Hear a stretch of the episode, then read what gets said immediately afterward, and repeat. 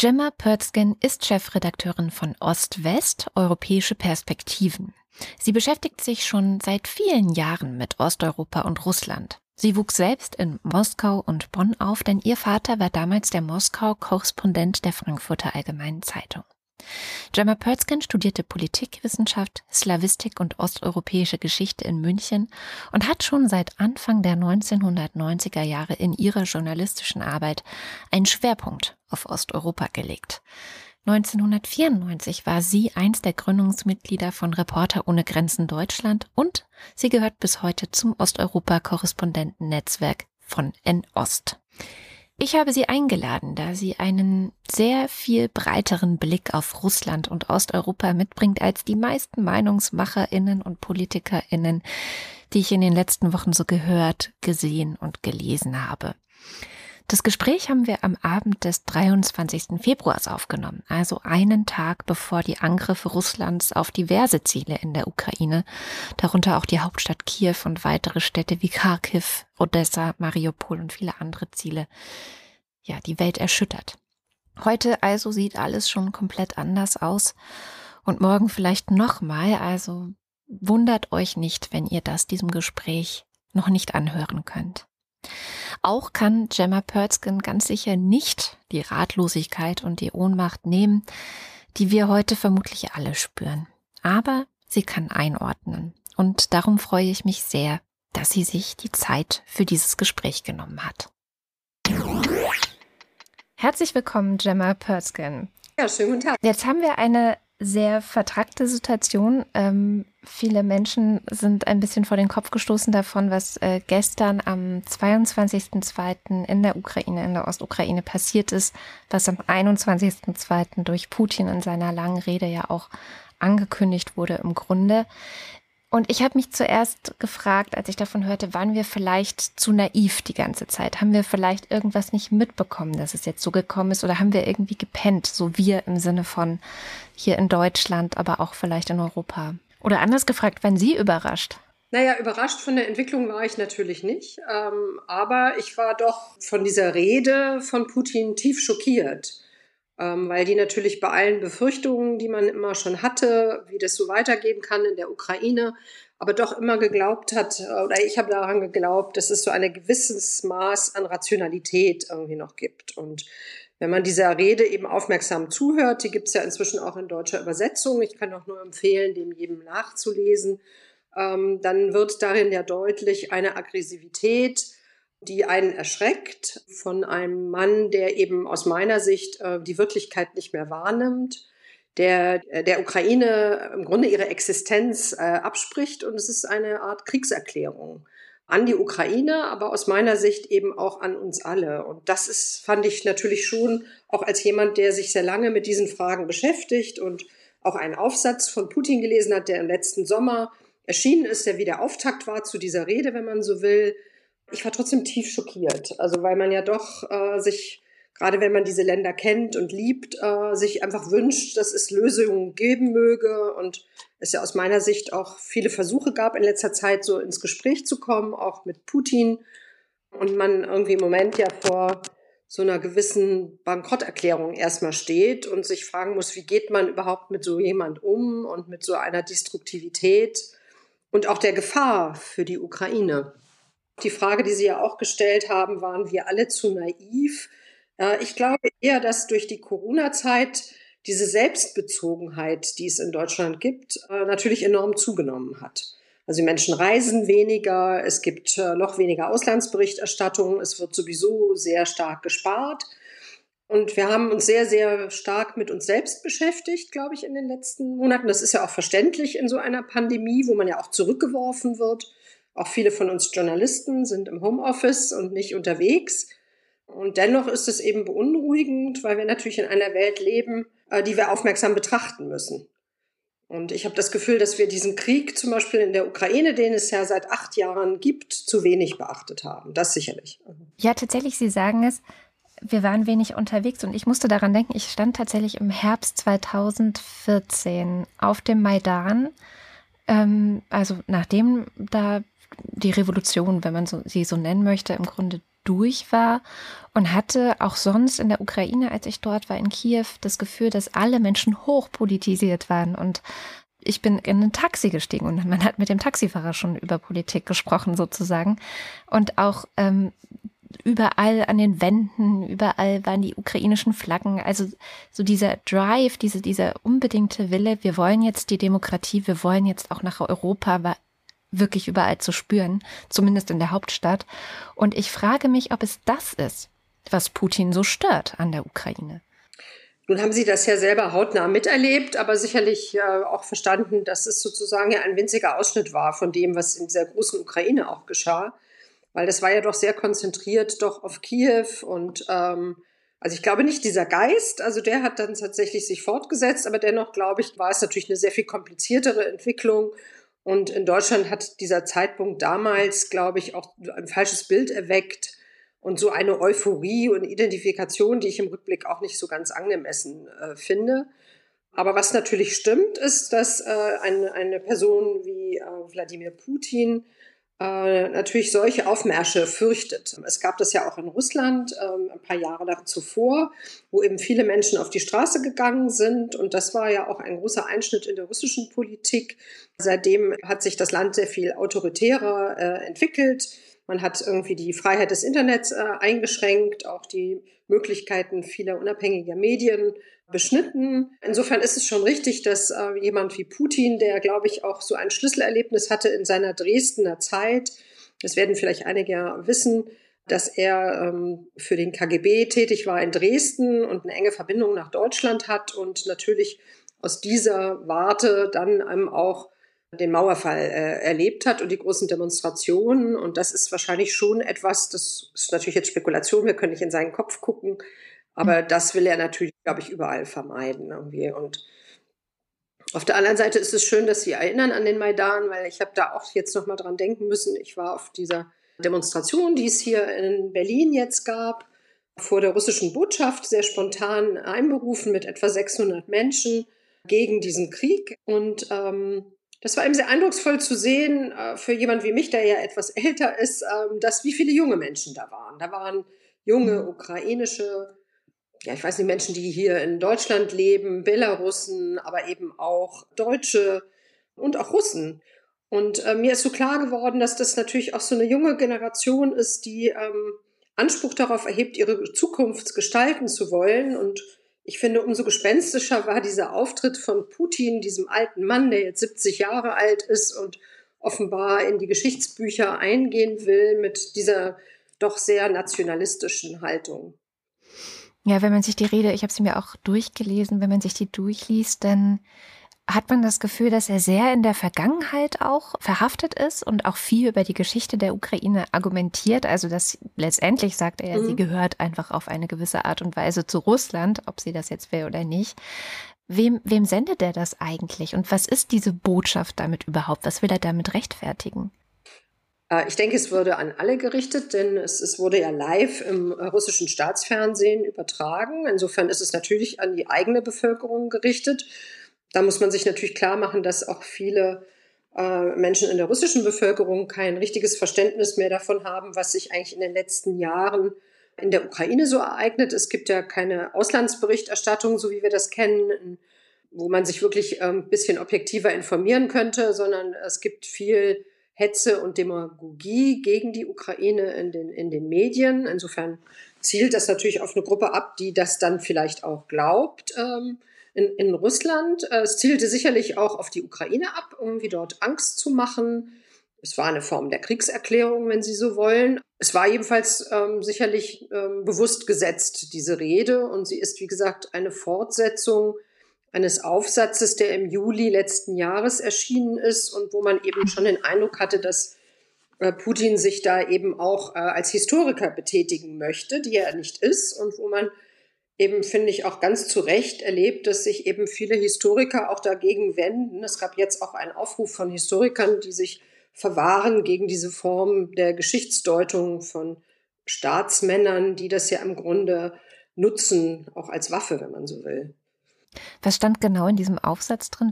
Achso, dieser ähm, Artikel von ihm ist erschienen im letzten Jahr und es war im Grunde auch eine geschichtliche Abhandlung über das Verhältnis zwischen Russland und der Ukraine, in der auch eben schon äh, sehr stark darauf abgehoben wurde, dass das im Grunde eins sei und äh, der Ukraine auch unterstellt wurde, sie sei in ihrer jetzigen Entwicklung eben anti, ein Anti-Russland, wenn man so möchte. Und äh, ähnlich wie diese Rede, die wir jetzt erlebt haben, äh, äh, ist es ähm, eine Abhandlung, die eben jede eigenständige Entwicklung in der Ukraine ähm, in Frage stellt oder sogar in Abrede stellt. Und das ist eben historisch gesehen natürlich ganz lächerlich, weil es wird, hat, das hat man jetzt auch in der Rede ja gehört, irgendwie, es wird, also wird so getan, als ob Lenin die Ukraine als Sowjetrepublik begründet hätte. Dabei wird dann weggelassen, dass es ja eine kurze eigenständige Phase gegeben hat. Es wird gar nicht darauf eingegangen, dass ähm, im Stalinismus ähm, die ukrainische Elite so sehr stark irgendwie unterdrückt wurde, dass es eine fürchterliche Hungersnot gegeben hat, die eben vor allem die Ukraine auch sehr getroffen hat und lauter solche historischen Ereignisse, die doch sehr wichtig sind für die, ähm, das ukrainische Geschichtsverständnis, äh, wird da eben völlig ignoriert. Also insofern ist es für jeden, der sich mit osteuropäischer Geschichte beschäftigt, eben auch erschreckend zu sehen, wie im Grunde so eine Staatsideologie ähm, begründet wird auf einem völlig äh, wirklichkeitsfremden Geschichtsbild und auch faktenfreien Geschichtsbild. Mhm. Jetzt ähm, geht die Debatte ja äh, schon eine ganze Weile hin und her, wie man damit umgehen kann. Ähm, ich hatte vergangene Woche, da waren Sie auch zu Gast, die Phoenix-Runde gesehen, wo dann über die Ukraine so gesprochen wurde, als sei sie so eine Verhandlungsmasse zwischen dem mhm. Westen mhm. und Europa. Also manche nannten sie, ich glaube Friedbert Pflüger war das, äh, Russlands Vorhof oder andere nennen es ja auch gerne eine Hinterhof, Pufferzone. Ja. Ah ja, oder Hinterhof. Jedenfalls so, genau, als wäre das so eine Pufferzone, die Putin oder Russland zustünde, ähm, um die eigenen Sicherheitsinteressen zu wahren. Und da schien man sich ja fast schon einig, oder das war auch einer der Sätze, der gefallen ist, man müsste ja ehrlich zur Ukraine sein. Und ich habe mich gefragt, ob das nicht einfach nur euphemistisch ist für, wir machen nichts eigentlich. Wir lassen jetzt die Ukraine im Stich. Kommt das Ihnen auch so vor? Ähm, also ich finde, dass diese Debatten vor allem immer sehr um die Vergangenheit kreisen. Also es ist immer sehr mhm. stark sozusagen so eine Fixierung auf diese Diskussion über die äh, NATO-Mitgliedschaft, die ja eine reine Scheindebatte ist, steht gar nicht zur Debatte, dass äh, die Ukraine NATO-Mitglied werden könnte. Und ich beobachte auch so eine Fixierung ähm, Wahrheit ja auf eigene deutsche Interessen, weil wir hätten einfach gerne unsere Ruhe. Also diesen Eindruck hatte ich zum Beispiel auch von dieser ähm, Argumentation, die Sie jetzt gerade zitiert haben, dass man natürlich, indem man sagt, das ist sozusagen so eine Art Vorruf, äh, dann gesteht man Russland das einfach mal zu, so ungefähr, und äh, dann hat man halt seine Ruhe, wo man eben sagen muss, so einfach ist das natürlich alles nicht. Also ähm, ich glaube, es ist eine sehr komplizierte Debatte darüber, wie wir in Europa zusammenleben können und eben einmal Russland einen Platz geben, aber eben auch der Ukraine. Und ähm, ich glaube auch, dass diese ganze Diskussion um Einflusssphären natürlich eine veraltete äh, Diskussion ist auf der einen Seite. Auf der anderen Seite muss man natürlich sehen, dass es so etwas wie Sicherheitsinteressen gibt.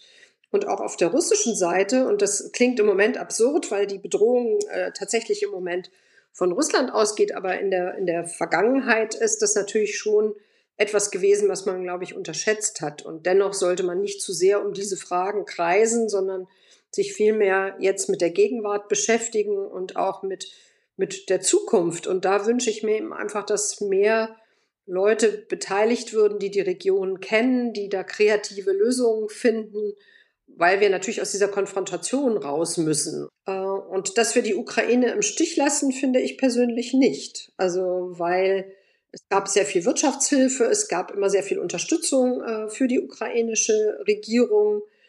Äh, es gibt natürlich viele Ukrainer, die unglücklich sind darüber, dass es nicht mehr Waffen gibt und speziell, dass auch gerade die Bundesregierung verweigert, Waffen zu liefern. Ich persönlich finde das aber richtig. Ich bin kein Freund von Waffenlieferungen, weil ich glaube, das würde den Konflikt nur verschärfen.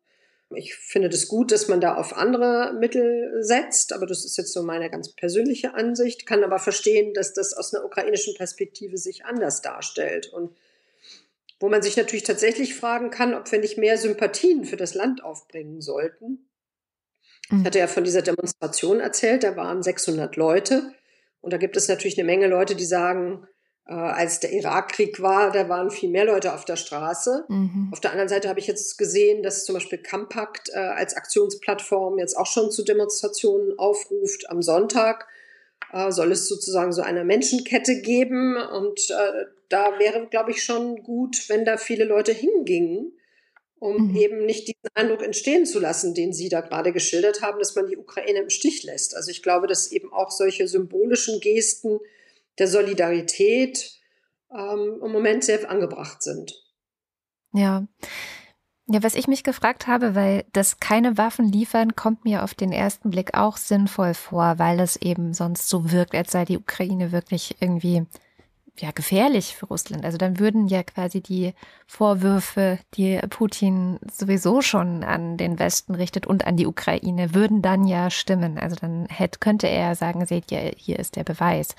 Andererseits frage ich mich, ob nicht auch ohne jede weitere, ich glaube, Olaf Scholz nannte es Provokation, ähm, Putin sich sowieso ausdenkt, dass es da, weiß ich nicht, Völkermord in der Ukraine gäbe. Das hat er ja als ähm, Desinformation gestreut oder dass die Ukraine so aggressiv sei, um, nachdem er sich das ausgedacht hat, eben doch wieder einen Vorwand zu haben, ähm, ja, mit Gewalt dort das Land an sich zu reißen. Und äh, es steht ja nun doch zur Debatte, dass es noch wesentlich mehr werden könnte als die bisher besetzten Gebiete.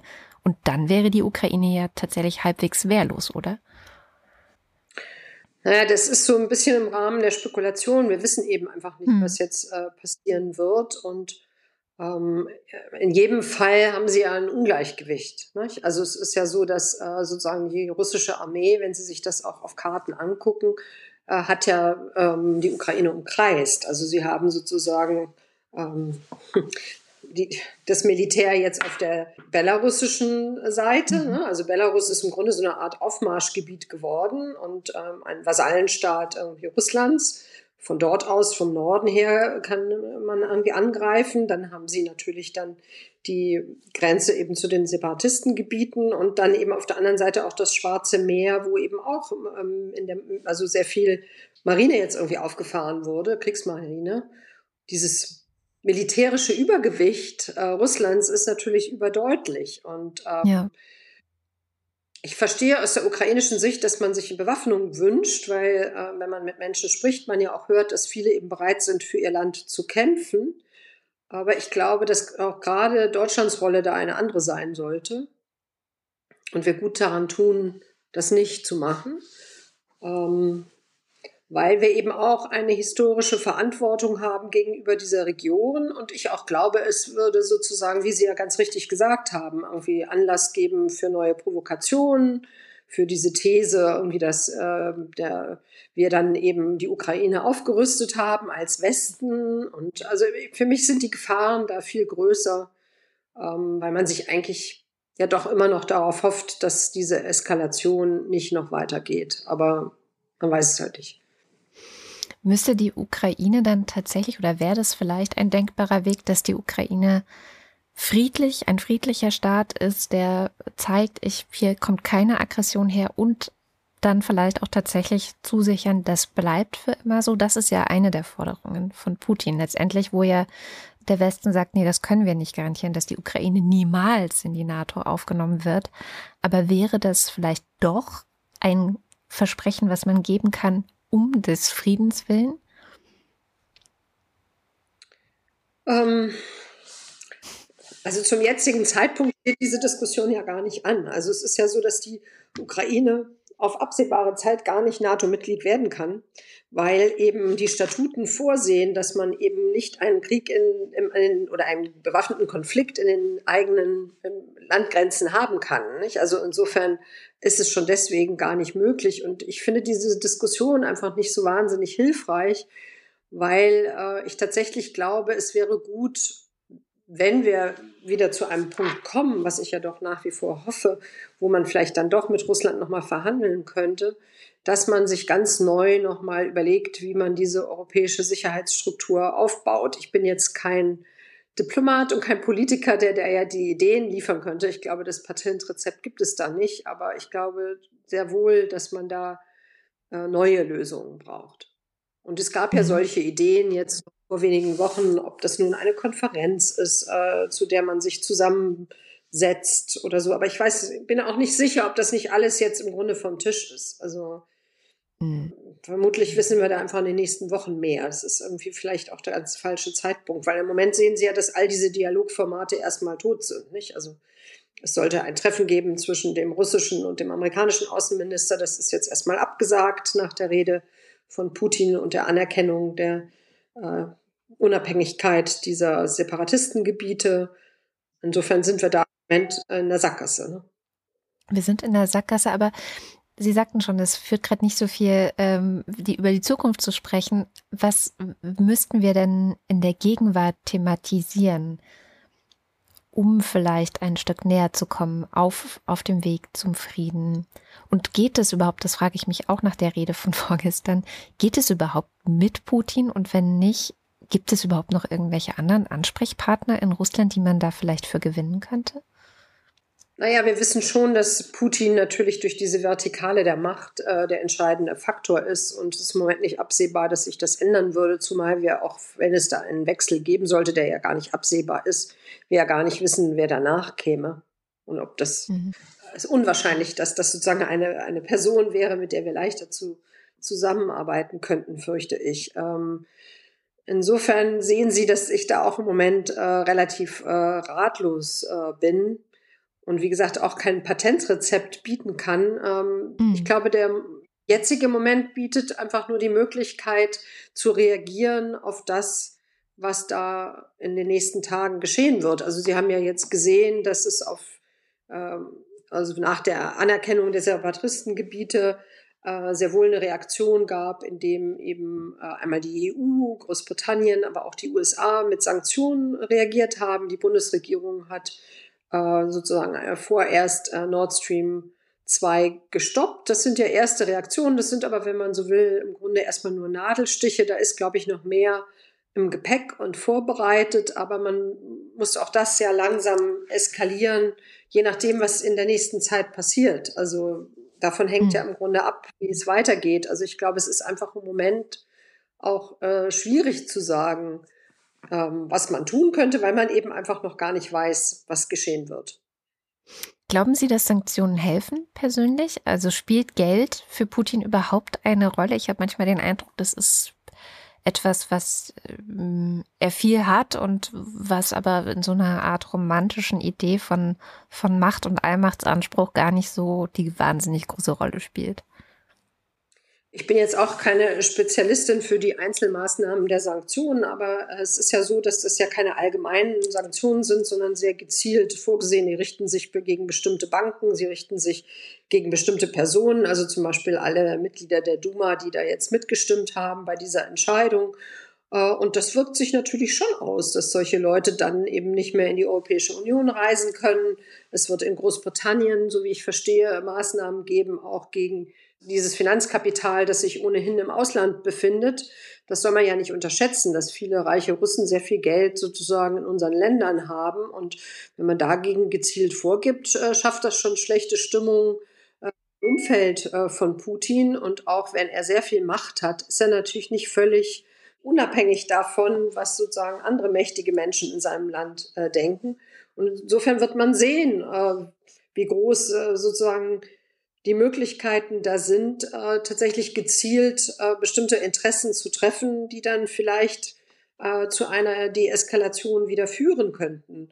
Ähm, also ich glaube tatsächlich, dass Sanktionen beschränkte Mittel sind, aber sie sind natürlich, ähm, also wie soll ich sagen, wenn man was, was sollen, also. Was soll man sonst tun?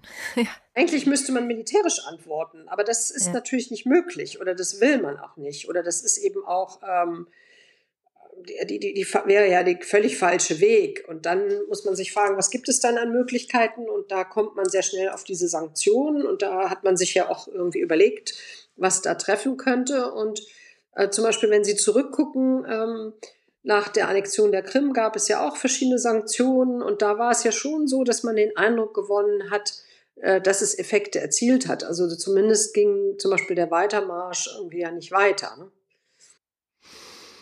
Ja, wobei die Krim einfach verloren ist seitdem. Also das ist auch so ein Gefühl, was man hat, dass Putin eigentlich am Ende doch gewinnt, in Anführungszeichen. Und es ist ja keine Kleinigkeit, Völkerrecht zu brechen und dann hinterher auch noch als der dazustehen, der das einfach machen kann.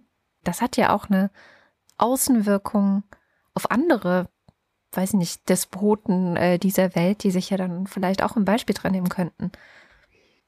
Aber was wissen Sie, ich finde, er verliert doch sehr viel. Also im Grunde ist doch viel kontraproduktiv. Also wenn wir uns jetzt zum Beispiel angucken, wenn wir jetzt ernst nehmen würden, diese Befürchtungen der NATO-Mitgliedschaft, dann haben wir doch gerade da erlebt, dass äh, seine Politik doch diejenige ist, die irgendwie Staaten in, gerade in die Arme der NATO äh, sozusagen äh, flüchten lässt. Ja, also in der Ukraine kann man das an Umfragen nachvollziehen, dass es da gar nicht so äh, den großen Wunsch gab, aber inzwischen natürlich schon. Und wenn Sie daran mhm. denken, dass Länder wie Finnland und Schweden, die traditionell neutrale Länder waren, inzwischen diese Politik überdenken, ist es doch total kontraproduktiv, was er da macht. Und ähm, auch wirtschaftlich äh, ist es natürlich so, dass sie sich klar machen müssen, das kostet ja alles unglaublich viel Geld, irgendwie dieses Militär da aufzufahren und es wird anderswo fehlen.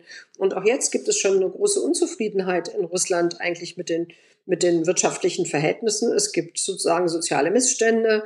Das wird oft nicht so laut, kann aber doch lauter werden. Also insofern ist es eben keineswegs so, dass er das so erfolgreich macht. Er, er, er setzt darauf, dass seine Bevölkerung seine Politik mittragen könnte. Aber ich glaube, dass ein Krieg gegen die Ukraine höchst unpopulär wäre. Es fängt schon an damit, dass junge Männer in Soldaten werden sollen und einen Krieg eingesetzt in einem Land, das zwar militaristisch ist, aber wo natürlich viele Leute, äh, glaube ich, auch einfach gar keine Lust haben, sich da verbraten zu lassen. Insofern, ich finde, es ist nicht so einfach zu sagen, er, er wäre da so erfolgreich ähm, in Anführungsstrichen, sondern äh, es hat viele, viele negative Effekte und ähm, insofern glaube ich eigentlich nicht, äh, dass das jetzt ein Erfolgsrezept ist, das viele überzeugt. Oder wenn Sie sich anschauen, wie die Reaktionen jetzt waren, steht Russland doch international sehr isoliert da. Ich glaube, Syrien war das Land, das diese russischen Wege jetzt gerade so unterstützt, aber selbst China hat sich ja eher distanziert. Also so erfolgreich sehe ich Putin da nicht. Ja, vielleicht ist das auch nur, dass ich seine Inszenierung da ein bisschen auf den Leim gegangen bin, weil er das natürlich ähm, auch ganz bravourös macht.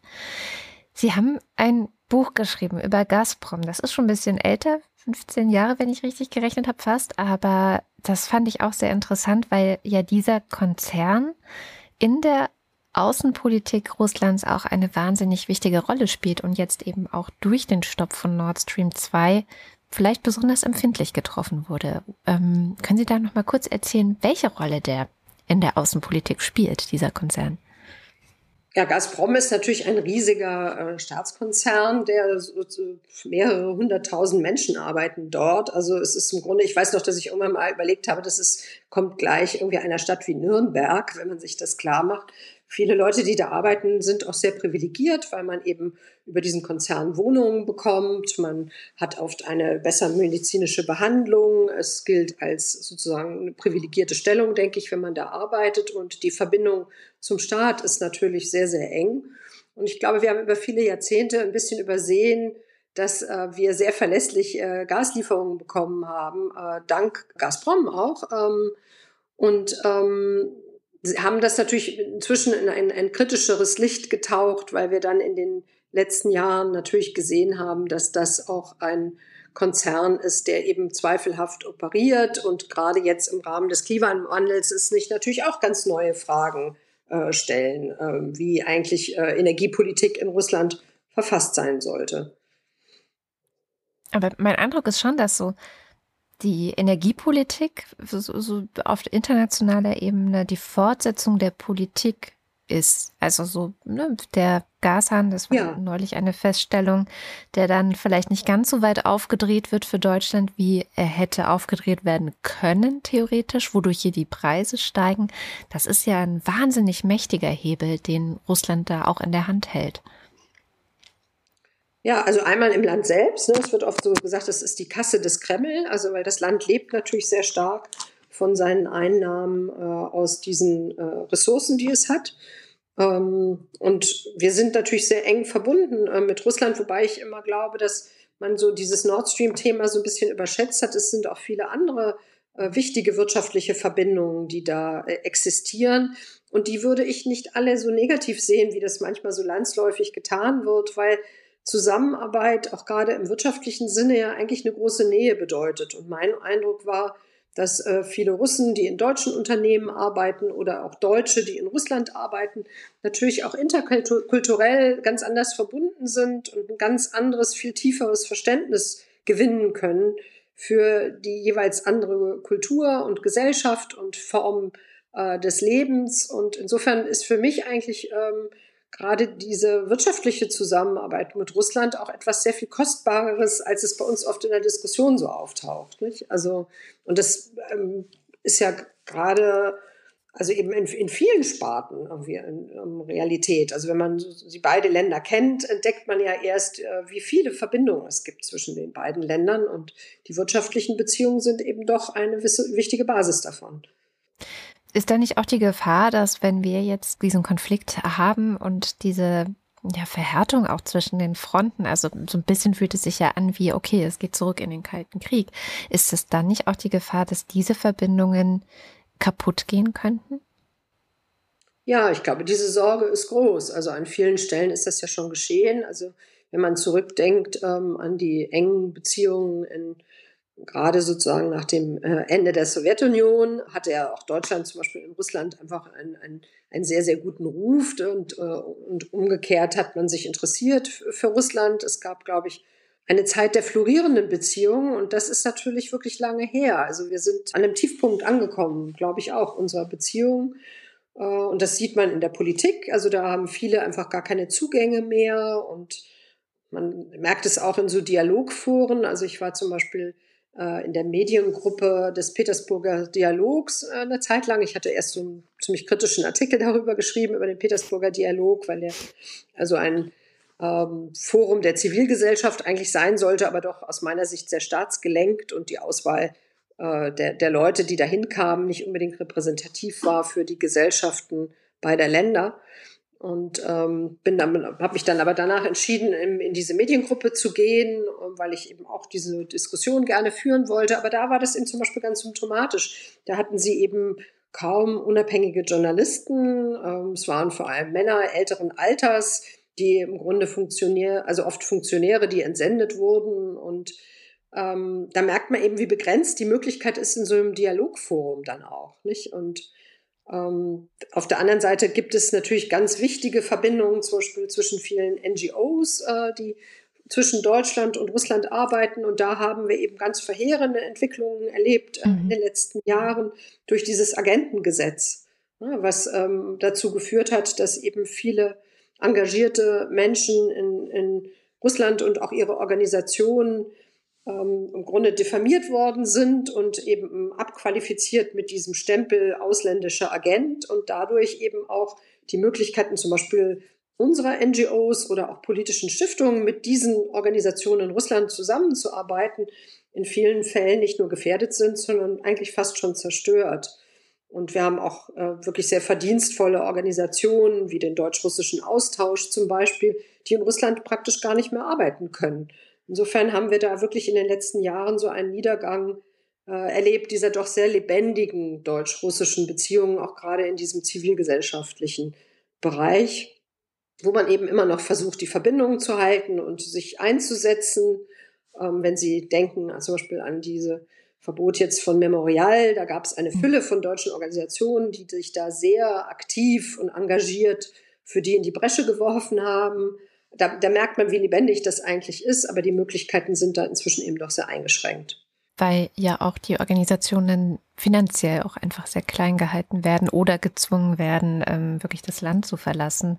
Aber das ist ja genau eines der Probleme, auch die ja in den letzten zehn Jahren, schätze ich, ja sehr sehr dramatisch geworden ist, also sich immer weiter verschärft hat und damit ja aber auch der Handlungsraum viel kleiner geworden ist, so mein Gefühl zumindest, ähm, diese Verbindung aufrechtzuerhalten. Also ich dachte nämlich zuerst, als Sie gesagt haben, ja, irgendwie ist da so, sind uns die Connections verloren gegangen, dass es an uns liegt, also am Westen, der sich zu wenig interessiert, der vielleicht auch sehr arrogant ist ähm, im Umgang mit, mit Russland oder mit, mit Osteuropa generell ja sehr arrogant auch oft ist und herablassend. Aber tatsächlich ist es ja vieles von diesen Verbindungen auch von russischer Seite abgetrennt worden. Ja, also ich würde nicht sagen so generell von russischer Seite, sondern ich würde sagen von Regierungsseite. Mhm. Also ja, hat stimmt. eben vieles von dem, was ich immer sehr konstruktiv und lebendig und eigentlich als Reichtum unserer Verbindungen empfunden habe, hat man zerstört. Also das muss man wirklich so sehen. Und das war ja, ist ja bewusst geschehen. Also es wird dann immer sozusagen erklärt damit, dass man sich Einflussnahme verbietet.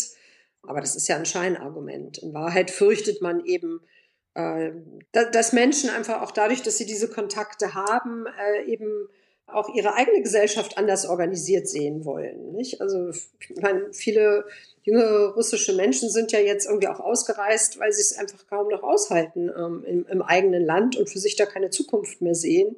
Und das ist natürlich sehr traurig, weil das Land braucht ja eigentlich gerade diese engagierten, gut ausgebildeten, weltoffenen Leute. Hm. Gibt es vielleicht aber trotzdem auch Dinge, die der Westen TM, sage ich jetzt einfach mal zusammenfassend, also Europa, sagen wir mal vor allem Europa, aber vielleicht auch noch ähm, die USA mit dabei, falsch gemacht haben in den letzten 20, vielleicht 30 Jahren seit dem Ende der Sowjetunion, dass wir so ein bisschen auch kritisch in uns gehen und sagen, okay, wir packen jetzt auch unsere eigenen Fehler mal ehrlich auf den Tisch und tun nicht so, als seien wir nur ähm, immer super gewesen? Also bei einem Verständnis für Selbstkritik ist das gerade nicht so meine Lieblingsfrage, aber, ähm, aber an, an, der Stelle, wo ich da einhaken würde, ist, äh, man sollte sich mehr interessieren. Also das ist tatsächlich etwas, was mich mit Sorge erfüllt, dass wir eben doch äh, vielleicht uns zu wenig interessiert haben hier in Deutschland. Nicht? Das bedeutet zum Beispiel im, gerade in unserer journalistischen Welt, ähm, dass man eben Auslandskorrespondenten abgebaut hat. Also wenn Sie sich vorstellen, zum Beispiel in Kiew, gab es in den 90er Jahren ein Spiegelbüro, es gab ein DPA-Büro. Ähm, es war einfach sozusagen eine größere Aufmerksamkeit dadurch auch da für das Land und eben auch von diesem Land zu erzählen, auch abseits äh, von kriegerischen Ereignissen und dem Konflikt, dass man einfach in Deutschland auch mal was erfährt darüber, äh, wie ist das Kulturleben, wie ist der Alltag, was sind die Besonderheiten. Also das fehlt mir sehr stark. Also heute sind es sozusagen kontinuierlich dort vor Ort eigentlich nur drei freie Journalisten. Äh, jetzt reisen natürlich viele hin äh, durch den Konflikt, aber das ist eben dann, wie gesagt, auch so fokussiert eben darauf. Aber hm. ich glaube, dass so ein Land wie die Ukraine mit 40 Millionen Menschen eben eine andere, auch mediale Aufmerksamkeit verdient hat. Und das gilt ehrlich gesagt eben auch für die anderen äh, postsowjetischen äh, Staaten, die ja längst eine ganz eigene Entwicklung genommen haben. Ne? Also wenn Sie denken, Zentralasien, das ist ein völliges schwarzes Loch. Da gibt es eine einzige freie Journalistin, Edda Schlager, die sozusagen immer wieder von dort berichtet. Als jetzt die Ereignisse in Kasachstan waren, war die ständig auf allen Leitungen, weil da eben kaum jemand ist, der sich sonst auskennt. Es gibt noch bei der Frankfurter Allgemeinen Zeitung Ottmara Glas, ähm, die hat auch einige Jahre in Kasachstan gelebt, ist jetzt Volontärin bei der FAZ die hat das auch sehr kenntnisreich begleitet, aber es zeigt trotzdem, dass es eigentlich nicht adäquat ist. Insofern glaube ich, dass wir einfach medial uns anders aufstellen müssen, auch gerade als große Nation in, mitten in Europa, um uns für die Welt ausreichend zu interessieren. Und ich glaube, dass vor allem auch die Politik sich anders aufstellen muss. Dass wir viel zu viele Abgeordnete haben, die ja doch wichtige Entscheidungen fällen müssen über diese Länder, die sie aber nie besucht haben, die viel zu selten sozusagen einfach den direkten Kontakt gesucht haben, sondern dann eben zu viel gesprochen, immer darüber, aber sich nicht mal angesehen. Ne? Also ich denke da nur an jemand wie Gregor Gysi, den man ja immer sehr vollmundig hört. Da habe ich in einem Interview mit ihm zum Beispiel mal gehört, der war nur einmal in der Ukraine in der sowjetischen Zeit. Das ist ja tatsächlich schon sehr viel oh. länger her. Und auf ja. die Frage, ob er danach mal jemals da gewesen wäre, äh, äh, antwortet er auf eine Weise, die erkennen lässt, das hat er auch nie für nötig gefunden. Und das ist tatsächlich eine Form der Arroganz, für die ich überhaupt kein Verständnis habe. Wenn man sich mit solchen Regionen in verantwortungsvollen Positionen befasst, dann erwarte ich, dass man sich wirklich ein profundes Bild davon macht und das nicht nur aus zweiter Hand, sondern auch aus eigener Anschauung. Ich dachte gerade auch, es ist natürlich auch ein sprachliches äh, Problem. Ich kenne kaum Menschen, außer äh, alle bei N-Ost, wo ähm, ich eine Zeit lang auch unterwegs war. Die können natürlich entsprechend fast alle Russisch, aber sonst darüber hinaus ähm, und meine Ostverwandten, die haben es halt in der Schule gelernt. Aber es findet sehr wenig ähm, statt und ähm, Kinder lernen in der Schule Französisch, Latein, Altgriechisch äh, und Spanisch, aber ich habe nicht davon gehört, dass man auch die Möglichkeit hätte, Russisch zu lernen zum Beispiel. Ob das nicht auch ein Angebot wäre, was zeigen würde, okay, wir, wir empfinden ähm, den Osten oder wir empfinden auch Russland als wichtigen Partner und deswegen lernen wir auch, lehren wir auch die Sprache an der Schule oder bieten es zumindest an. Gut, Sprache ist eins. Das wird in Deutschland, glaube ich, auch äh, unterschätzt, wie wichtig Sprachkenntnisse sind. Das gilt ja auch für andere Sprachen. Also wir haben natürlich dadurch, dass wir sehr viele ähm, Menschen haben, die ja eingewandert sind äh, aus der früheren Sowjetunion, alleine 2,7 Millionen äh, Spätaussiedler, die ähm, dann oft ja Deutsch und Russisch können, ähm, haben wir natürlich eigentlich viele Menschen im Land, die Russisch sprechen und die natürlich auch zum Beispiel diesen Konflikt äh, verfolgen. Ähm, und ich glaube, dass man einfach unterschätzt, ähm, wie groß diese Gruppen ja irgendwie dann sind. Da kommen ja dann noch jüdische Kontingentflüchtlinge dazu, die auch aus der Region stammen und, und, und, und. Also insofern nimmt man das vielleicht nicht ausreichend wahr, dass wir eine Gesellschaft sind, äh, die ja tatsächlich sehr viele Verbindungen dorthin hat. Da gibt es vielleicht auch ein Gefälle. Also in, in Ostdeutschland ist das natürlich näher, einfach geschichtlich sozusagen und da hat man auch an den Schulen viel mehr Russischunterricht, auch bis heute, als jetzt an der Schule in, in München, sage ich mal, oder in, in Baden-Württemberg. Insofern gibt es da, glaube ich, natürlich schon solche Entwicklungen. Aber für mich ist ein Kernfach, wo es tatsächlich sehr fehlt, ist die Geschichte. Ähm, hm. also Geschichte ist in Deutschland immer noch ein Fach, das ist äh, sehr stark auf die westeuropäische Geschichte konzentriert und natürlich sozusagen sowieso auf die deutsche Geschichte. Und äh, da fehlt mir tatsächlich sehr stark, dass man mehr lernt über die osteuropäische Geschichte und dann eben vor allem auch über die neuere Geschichte, weil wie sollen junge Leute verstehen, was da im Moment in der Ukraine passiert, wenn man einfach die Jahrzehnte davor irgendwo nirgendwo mitbekommen hat. Und ich habe selber zwei Töchter, die in den 20ern sind und als die zur Schule gingen, zum Beispiel die russische Revolution, das kam gar noch gar noch nicht mal vor in der Schule in Berlin. Ja, also, und das macht einen dann doch relativ fassungslos, weil man dann irgendwie denkt, wie, wie sollen die denn Zusammenhänge verstehen?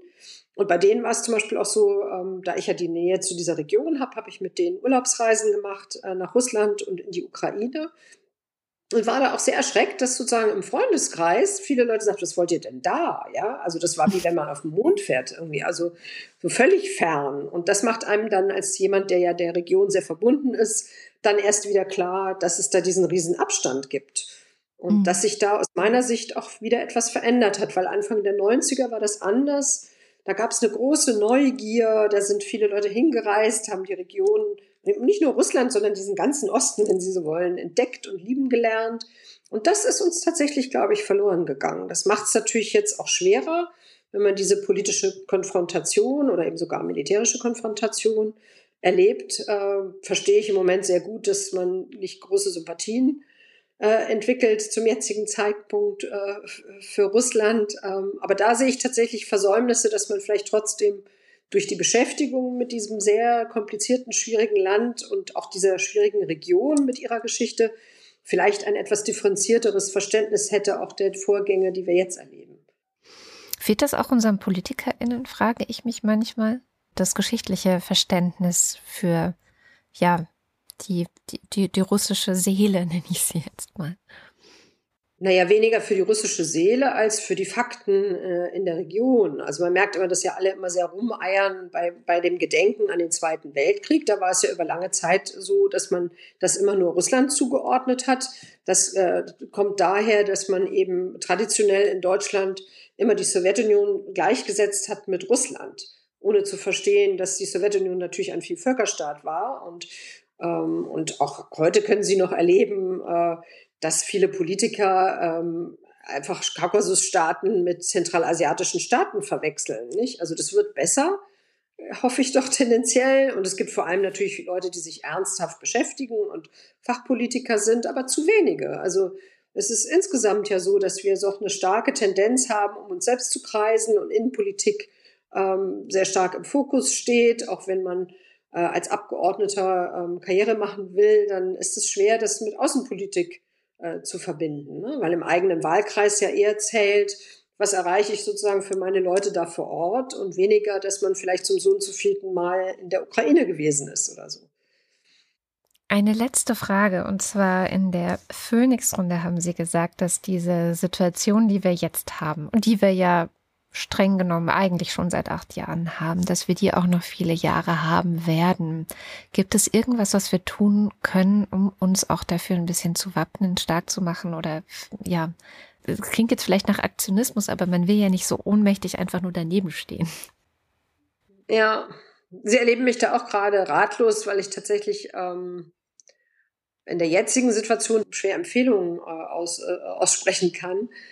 Ähm, aber es ist natürlich so, dass wir bestimmt auf Jahre hinaus mit einem sehr, sehr schwierigen Russland äh, leben müssen. Und für den Einzelnen weiß ich jetzt nicht, da sollte man sich einfach für interessieren, irgendwie politisch genug sein, äh, das nicht verdrängen, auch die Gefahr nicht verdrängen, offen sein auch dafür, dass Menschen, die zum Beispiel äh, in unserem Land leben und aus der Region kommen, dass man sich mit denen beschäftigt und mit denen unterhält und versucht es zu verstehen. Oder was ich vorhin auch sagte, dass man jetzt, wenn zum Beispiel am Sonntag eine Demonstration ist, dass man da vielleicht hingeht und seine Solidarität zeigt. Ich glaube, das würde vielen gut tun. Und auf dieser höheren politischen Ebene wünsche ich mir eben schon mehr Kreativität, mehr Einsatz von Leuten, die tatsächlich Sprache und Länder kennen ja, und einfach eine, eine profundere, tiefere Beschäftigung damit. Sie erleben ja doch in manchen Ministerien, auch im Außenministerium, dass Leute dann berufen werden wegen ihres Parteibuchs, aber nicht unbedingt, weil sie kenntnisreich sind. Das sind natürlich Entwicklungen, die treffen aber nicht nur auf äh, Russland oder Osteuropa zu. Das ist ein bisschen wie bei den Korrespondenten, dass das irgendwie nicht mehr ganz so wertgeschätzt wird, in der, in der Welt vertreten zu sein. Ich glaube, es wird unterschätzt, dass eben doch Erkenntnis vor Ort, Kontakte, Sprachkenntnisse, dass das ein hohes, wichtiges Gut ist. Ja?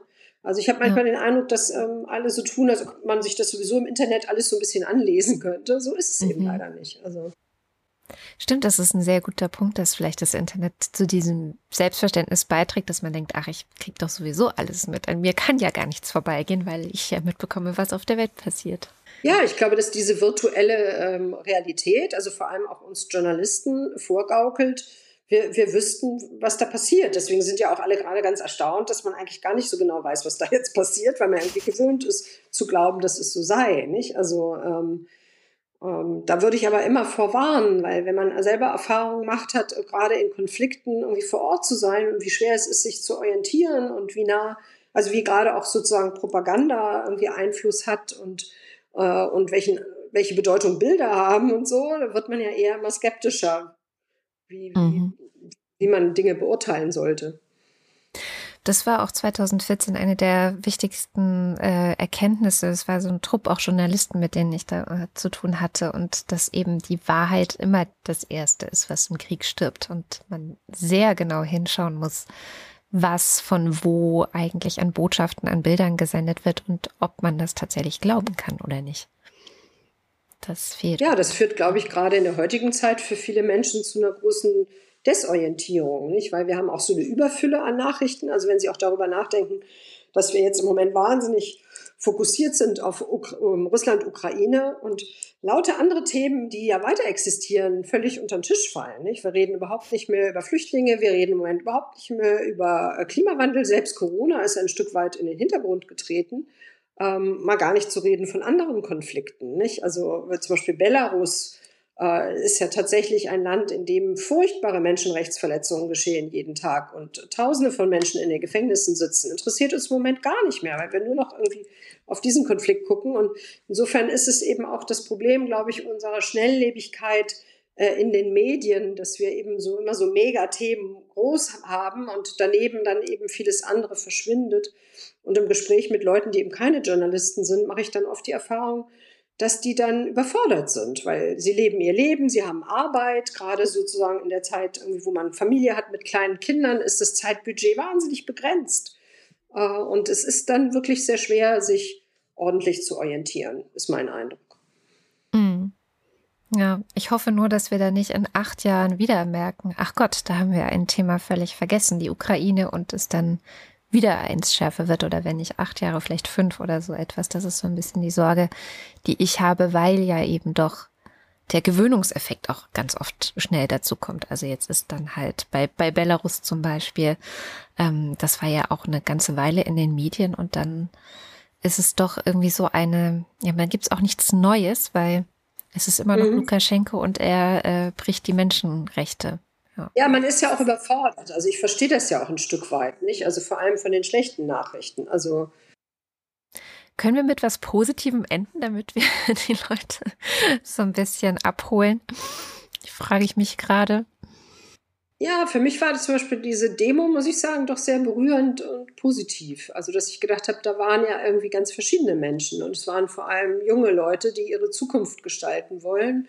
Und das empfinde ich als sehr positiv, als jemand, der älter ist und irgendwie dann denkt, so, ich wünschte mir einfach, die würden sozusagen ein bisschen mehr die Dynamik bestimmen dessen, was geschieht. Ich weiß nicht, ob es unfair ist, aber das mache ich auch immer. Ich hole mir auch immer alle Hoffnung von den jungen Leuten. Oder? Wunderbar. Okay. Ja. ja.